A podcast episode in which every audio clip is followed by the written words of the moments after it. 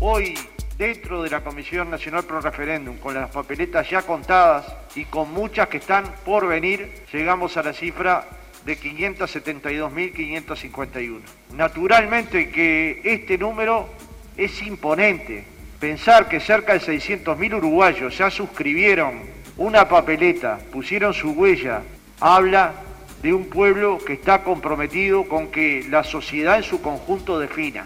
Ahora bien, con este número no es suficiente. Al día de hoy no llegamos a las firmas que se requieren. Tenemos 17, 17 días para juntar unas 130.000 firmas.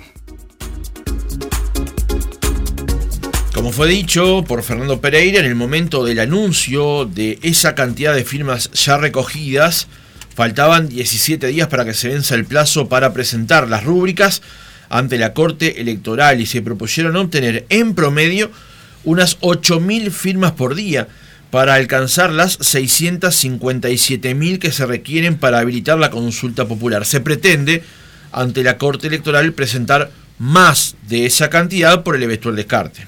Y a 10 días del 8 de julio, esa fecha límite, nos proponemos saber cómo trabajan las organizaciones que buscan esta consulta popular. Para esto hablamos esta mañana con Marcelo Abdala, secretario general del PIT-CNT e integrante de la Comisión Nacional Pro Referéndum. Abdala, ¿cómo le va? Buenos días. Muy buenos días, ¿cómo están ustedes? Muy bien, muchas gracias por atendernos. Que, me imagino que abrigados con este día, ¿cierto? Bastante, bastante pertrechados para soportar el frío. Excelente. Eh, Abdala, ¿en qué escenario se encuentra hoy la campaña de la Comisión Nacional por Referéndum? Bueno, yo considero que hubo una, una inflexión positiva a partir del primero de mayo y, en estos momentos, a partir de que se comunicó la cifra que tú hacías referencia en palabras de, Fernando, digamos, un día sí y otro también, están desplegados miles de militantes a lo largo y a lo ancho de todo el territorio nacional, eh, buscando concretar la adhesión de, la ciudadanía. ¿no? Eh, yo creo que es un proceso bien positivo. Lo primero que constatamos es que la gente no tiene información sobre la ley de urgente consideración. Y en tanto eso es así, inclusive con independencia de la opinión final acerca de estar de acuerdo o no con el articulado de la ley de urgente consideración, mucha gente está afirmando para que haya un nivel superior de información a la ciudadanía, un debate razonable, informado, con argumentos. Y yo tengo la expectativa de que, de que se va a llegar, que se puede llegar. Este, obviamente que este va a ser un final minuto a minuto, ¿cierto? Eh, este fin de semana en particular, tal cual estaba previsto, se desarrollaron cientos de actividades en todo el país, con el límite que nos puso las inclemencias del tiempo, especialmente el domingo, aunque el sábado no es que, no es que estaba tan lindo, digamos, se desarrolló una campaña bien importante y creo que hasta los últimos cinco minutos se va a estar recolectando firmas, ¿no? Eh, porque además hay otro elemento en eso que tú planteabas, de que se necesita un promedio en estos días de unas 8.000 firmas por día. Hay que tomar en cuenta que el esfuerzo que está impulsando la Comisión Nacional no es solamente, digamos, para recolectar firmas nuevas, que lo es. También hay un esfuerzo bien importante para que un montón de firmas que están dispersas en las casas de las familias, en locales este, de organizaciones sociales, locales políticos, locales sindicales, digamos, se desarrolle una, un retorno de estas papeletas que permita alimentar la, cifra final. Y eso se está también eh, incentivando. Esta semana van a haber varias organizaciones que van a traer una cantidad importante de firmas, en particular al local del PCNT, donde está el centro de cómputo que se está analizando, digamos, la, calidad, podría decirse, de cada una de las papeletas, para tener garantías de, minimizar al máximo el descarte. Entonces hay muchísima actividad que a esta altura este, no tiene, sí, énfasis especiales, sí, jornadas especiales, pero a esta altura es a diario, ¿no? Claro. Es cada día. Teniendo en cuenta, Odala, lo que usted decía al comienzo, que mucha gente desconoce lo que dicen la mayoría de los artículos de la ley de urgente consideración, ¿cómo se les solicita o qué, cuál es el argumento para pedirle la firma a la ciudadanía? ¿Se, les explica este, cuál es el mecanismo justamente y por qué firma la gente si no entiende, si no sabe bien? Cuando digo la gente no hablo, no me gusta hacer generalizaciones, ¿no? pero mucha gente, ¿no? un alto porcentaje de la gente. Bueno, a mí me, tocó ayer este, hablar con alrededor de 15, ayer no el sábado, alrededor de 15 muchachos en el barrio municipal este, que se juntaron y me, preguntaban, bueno, pero decime, ¿qué es esto de la ley de urgente consideración? Nosotros no tenemos información alguna.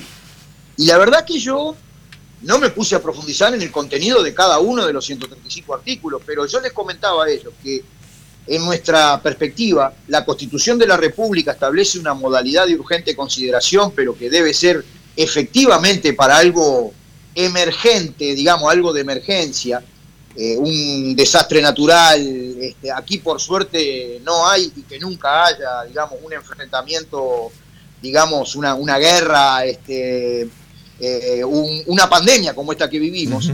Pero uno de los problemas que tiene, eh, digamos, la, la iniciativa que tomó el Poder Ejecutivo es que ubicó casi 500 artículos de un proyecto de país completo bajo una modalidad que objetivamente restringe el debate y la discusión, ¿no?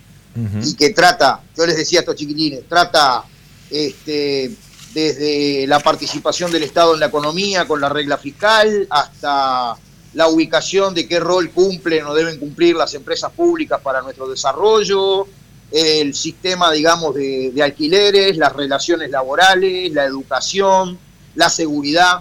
Es decir, un proyecto completo de país, se podría decir, ubicado en esta modalidad. Entonces los chiquilines en realidad no es que conocieran al detalle de la ley de urgente consideración, pero lo que se estaban adhiriendo es a que está bueno que haya un mecanismo de información, un debate político, en donde participen activamente los que están a favor y los que están en contra. Digamos, en donde la gente luego decida con todos los fundamentos. Este, esa razón por la cual firmaron los chiquilines este, eh, en el barrio municipal, digamos, es la misma razón por la cual están firmando profesionales universitarios, gente, digamos, con, determinado nivel de conocimiento que, que, en definitiva lo que quieren es que, es que acá haya un debate global, digamos, ¿no? Eh, estaba sacando una cuenta recién mientras usted respondía a lo que decía Juan. El 17 de junio, el día del paro general, se contabilizaron, mejor dicho, un par de días después, se contabilizaron 572.551 firmas. Eso significó un aumento de 127.025 desde el último raconto que había sido el 10 de mayo. Ahora no le voy a pedir que haga un pronóstico casi de futbolero, pero viendo la cantidad de firmas recogidas, más o menos cómo ha sido la, eh, la prorrata de los días en la cantidad de firmas que se recogen por cada uno de ellos. Y tomando en cuenta las inclemencias del tiempo, ¿cómo debería ser el esfuerzo? ¿Cómo se plantean ustedes el esfuerzo de acá hasta el 8 de julio, que es el día en que se pueden presentar las firmas? Bueno, yo soy hincha, te podría decir, de un, un tipo de acción en donde no hay este no, no hay gran cantidad de firmas cosechadas cápita, para llamarte de alguna manera entre la militancia. Eso es bien importante, eso ayuda, pero en particular, este, tú decías que faltaban 130 mil firmas aproximadamente, ¿cierto? Sí. Bueno, acá lo, lo, mejor que pueda pasar es que este, 70 mil personas consigan una, dos firmas, o que se se muevan en sus ámbitos capilares de relación, de conocimiento, de vecindad, 200.000 personas y cada una traiga una, ¿no? Yo creo que el esfuerzo ahora está siendo mucho más por este lado.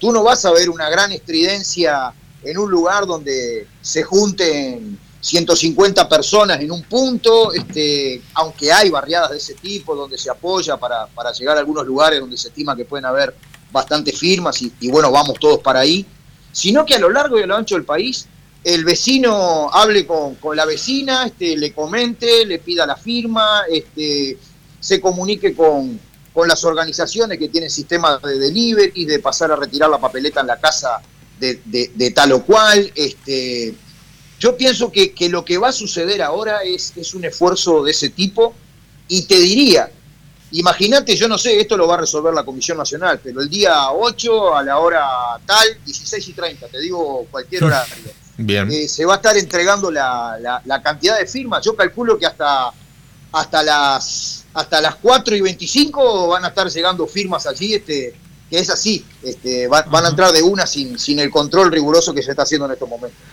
Abdala, eh, uno de los argumentos que, utiliza el oficialismo o que va a utilizar en caso que se abra un nuevo debate, eh, que, se lleguen a esas firmas y se abra esa instancia, es eh, por qué el Frente Amplio en el Parlamento votó un altísimo porcentaje de los artículos, o por lo menos cerca de la mitad de los artículos de la ley de urgente consideración. ¿Cuál es la respuesta? Bueno, a mí no me, no me compete la, la respuesta a esa porque naturalmente yo asumo responsabilidades por una organización social que no, no votó ningún artículo, por, sencillamente por no estar en el Parlamento. Claro. Pero a mí se me ocurre que será el propio Frente Amplio que, que dirá qué, qué conversaciones, qué negociaciones se desarrollaron en el Parlamento en aras de, de mejorar algunos artículos. De todas formas, este, salvo alguna excepción, los artículos que han generado mayor nivel de, de, acuerdo, de conversación, de consenso, no, no están siendo sometidos a referéndum. Acordate que, sin desmedro que hay una iniciativa que ha cuestionado toda la ley de urgente consideración, nosotros este, hemos, hemos ubicado este recurso por 135 artículos. Claro, eso es bueno señalarlo, ¿no? El, el, plantea las eventuales debilidades del mecanismo de una ley de urgente consideración o de las leyes de urgente consideración, pero en este caso de la ley promovida el 9 de julio del año pasado, se va sobre 135 artículos de esa ley en particular. Exactamente, que ha sido en parte, tal vez pagamos un precio del trabajo previo, digamos, para construir acuerdos en esa materia, pero un largo proceso de trabajo de las organizaciones sociales, las organizaciones políticas que acompañan la, iniciativa. Entonces, eh, algunos artículos, inclusive con nuestro éxito doble, porque hoy estamos en una etapa en donde estamos juntando firmas para que el pueblo decida. Suponete que llegamos a las firmas y se convoca al referéndum, la Corte Electoral fija la fecha, pero inclusive en un éxito de segunda, de segundo orden, que es que la gente vote a favor en derogar estos artículos, hay una parte de la ley de urgente consideración que queda firme. Claro. Que son los artículos que no están siendo impugnados. Exactamente, exactamente. Eso, es bueno aclararlo. Abdala, eh, ¿qué le ha parecido, qué opinión tiene sobre la posición que ha asumido el gobierno y la coalición de gobierno con respecto a no debatir con el PIT-CNT, con el Frente Amplio o con las organizaciones que están nucleadas en la Comisión Nacional Pro Referéndum durante la recolección de firmas? Bueno, es una estrategia política, digamos. Yo calculo que ellos, del mismo modo que impulsaron esta modalidad de urgente consideración para, ubicar este, un proyecto de tanta vastedad, eh, deben haber hecho el cálculo político que abrir abiertamente un debate con, con nosotros al respecto, digamos, en realidad solamente podía tener la, la conclusión de, de fortalecer la, campaña de recolección de firmas para que el pueblo decida, ¿cierto? Este, yo creo que es un cálculo de ese tipo. Eh, yo, yo lamento esa estrategia. Es la misma, para mí es la misma razón en virtud de la cual se nos negó la cadena de radio y televisión. Digamos, cuando antes, ante otras iniciativas de referéndum, inclusive en discrepancias con gobiernos anteriores, la cadena se otorgaba, ¿no? Porque, digo, ¿por qué lo lamento? Este, porque a mí me, gustaría que, quienes defienden este, mantener, dejar, dejar establecidos estos 135 artículos, eh, eh, eh, hubiera estado muy bueno que, se hubieran ofrecido para debates, para poner fundamentos, para discutir, este, pero bueno, eligieron esa táctica y yo, yo creo que una de las consecuencias nosotros las vemos todos los días cuando, cuando explicamos, digamos, por qué estamos recolectando firmas. Y te digo, la inmensa mayoría de la gente no tiene información de los alcances de, la ley de urgente consideración. Y eso yo lo lamento porque en definitiva siempre es bueno pensar en una democracia profunda sobre la base de las razones, de los fundamentos este, y del conocimiento del pueblo, que es el soberano al final de cuentas. Bien, Abdala, eh, respecto a esta denuncia que realizara el, ex intendente de Rocha, Aníbal Pereira, eh, respecto a un seguimiento de algunos policías, a militantes que estaban recolectando firmas, ¿hay nueva información al respecto? ¿Han podido comunicarse con el Ministerio del Interior? ¿Qué se sabe de eso? No, sencillamente es una denuncia de, Pereira, digamos, que nosotros acompañamos por la gravedad de lo, denunciado. Este, la, denuncia la presenta él. Él nos comentó a nosotros de que había tenido algunas conversaciones con el, con el ministro del Interior, este, que le había dicho que el objetivo de esos seguimientos era garantizar, lo pongo entre comillas, el buen desarrollo de la recolección de firmas, pero la verdad que para nosotros constituye un hecho gravísimo, ¿no? Eh, eh, porque se desarrolla en autos oficiales, porque hay, digamos, jerarquías involucradas, porque se tomó registro fotográfico de los militantes que en definitiva están aplicando una disposición constitucional, y es un hecho gravísimo. Eh, no es para eso que está la policía. A mí me hace acordar a todas las cuestiones que han trascendido y que se han demostrado de, no es lo mismo, pero no quiero hacer un paralelismo mecánico, pero de, al espionaje en democracia, ¿no? Este, cuando en definitiva sectores vinculados a la inteligencia del Estado controlaban la militancia en los sindicatos, en los partidos políticos, lo que hacíamos los primeros de mayo, este, realmente es un hecho para mí enormemente grave que debe ser investigado no solamente en el plano judicial, sino que habría que promover pero es como te decía hoy, nosotros no estamos en el Parlamento, las debidas explicaciones políticas. Para finalizar, ayer eh, un Twitter del Frente Amplio, un tweet en verdad, eh, generó mucha polémica porque comparaba la, la huelga del año 73 con lo que es la recolección de firmas. Eh, se podía leer allí en, la red social, hoy nuestros derechos y libertades vuelven a verse amenazados por una ley que los limita y restringe. Eh, ¿Qué piensa usted? Nuevamente, esto eh, cuenta del Frente Amplio, pero quiero saber su opinión. ¿Es comparable una cosa con la otra? Bueno, yo puse un tuit antes que eso, que dice textualmente, la ética democrática en virtud de la cual la clase trabajadora desarrolló la huelga general en defensa de la democracia, se mantiene viva en las luchas actuales del movimiento sindical. Eh, cuando nosotros vamos por, por trabajo, cuando nosotros vamos por salario, cuando nosotros vamos por un Estado que no esté ausente, sino que atienda efectivamente la, la pandemia económica que implica el COVID-19, digamos, este, cuando nosotros nos ponemos tristes y nos preocupamos porque para 15 mil puestos de trabajo a 12 mil pesos se anota la friolera de 223 mil compatriotas. La ética de la acción del movimiento obrero es exactamente la misma. Y obviamente que pensamos que hay muchos artículos entre, entre los que nosotros impugnamos de la ley de urgente consideración que restringen libertades.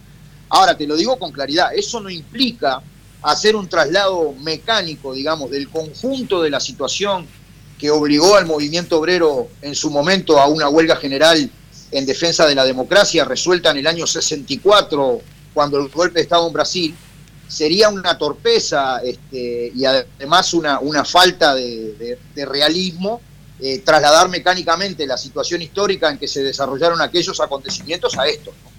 Entonces, si se habla de el sentido de nuestra acción, y sí, los principios siguen siendo los mismos.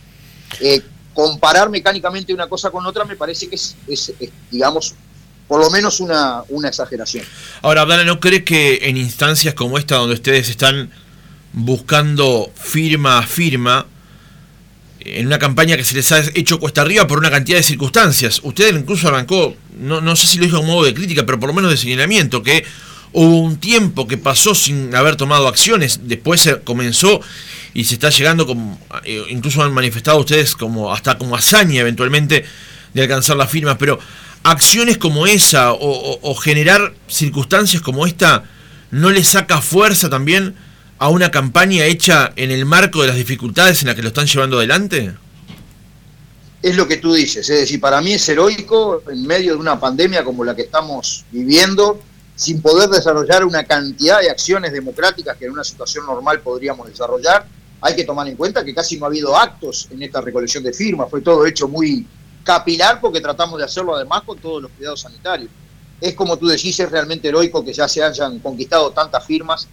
Este, pero no, yo creo que las razones por las cuales nosotros le pedimos al pueblo que firme y que devuelva las firmas ya conquistadas, que en definitiva apelan a una democracia informada, con debate público, con razones y principalmente con información al soberano, eh, no, no, por, por, por otro tipo de escaramuzas, este, digamos, de carácter político, que las hay sin duda en la realidad, no, no se van a ver debilitadas. Está bien, pero, pero Abdala, los convencidos, el que está convencido de firmar, o ya firmó o va a ir a firmar hoy lunes o mañana martes.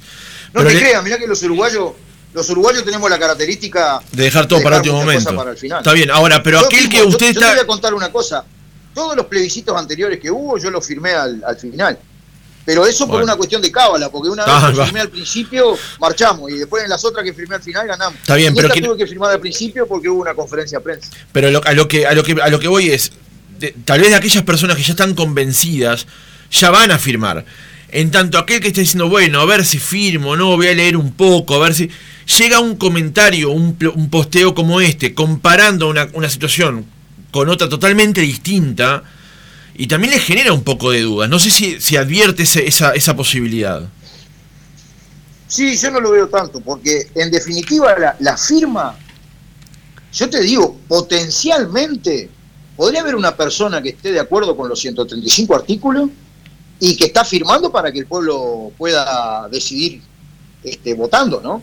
No, no, yo no, no, no he notado, digamos, este, en mi diálogo con la población, que he salido prácticamente a diario a recolectar firmas, además de las otras tareas que, tengo que desarrollar en el marco de la central, yo no, no he encontrado objeciones en ese sentido. De repente está la persona que con mucho respeto te dice, no, no, yo estoy de acuerdo ya con, la ley de objeto de consideración, no firmo, bien de bien, muchas gracias, este, una relación de, respeto en el diálogo con todo el mundo, pero la gente está firmando porque quiere que, se informe públicamente de esto, ¿no?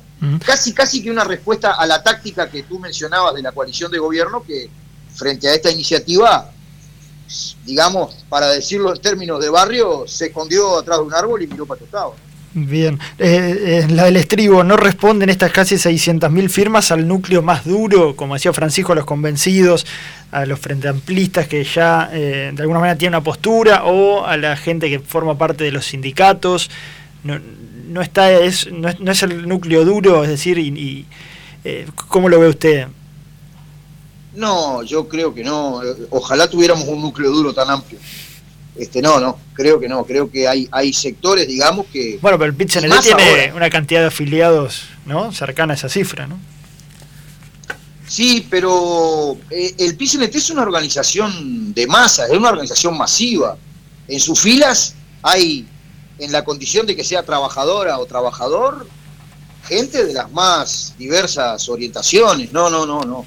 No, no se puede creo que trasplantar mecánicamente la, la, la, la membresía de los sindicatos afiliados al PCNT, para ser estricto, con, esta cuestión. Este, no, yo creo que a esta altura, inclusive en el final de la campaña, la gente está firmando para que haya ese proceso de información y de decisión popular. Esos son los fundamentos que a mí me han llegado de, mi propia acción recolectando firmas. Marcelo Abdala, secretario general del PIT-CNT e integrante de la Comisión Nacional Pro Referéndum, muchas gracias por haber estado otra mañana con nosotros. No, muchas gracias a ustedes por la invitación, un abrazo muy grande para ustedes y para la audiencia y a cuidarse mucho que está, brava la cosa. Sin dudas. Que lo pase bien, gracias.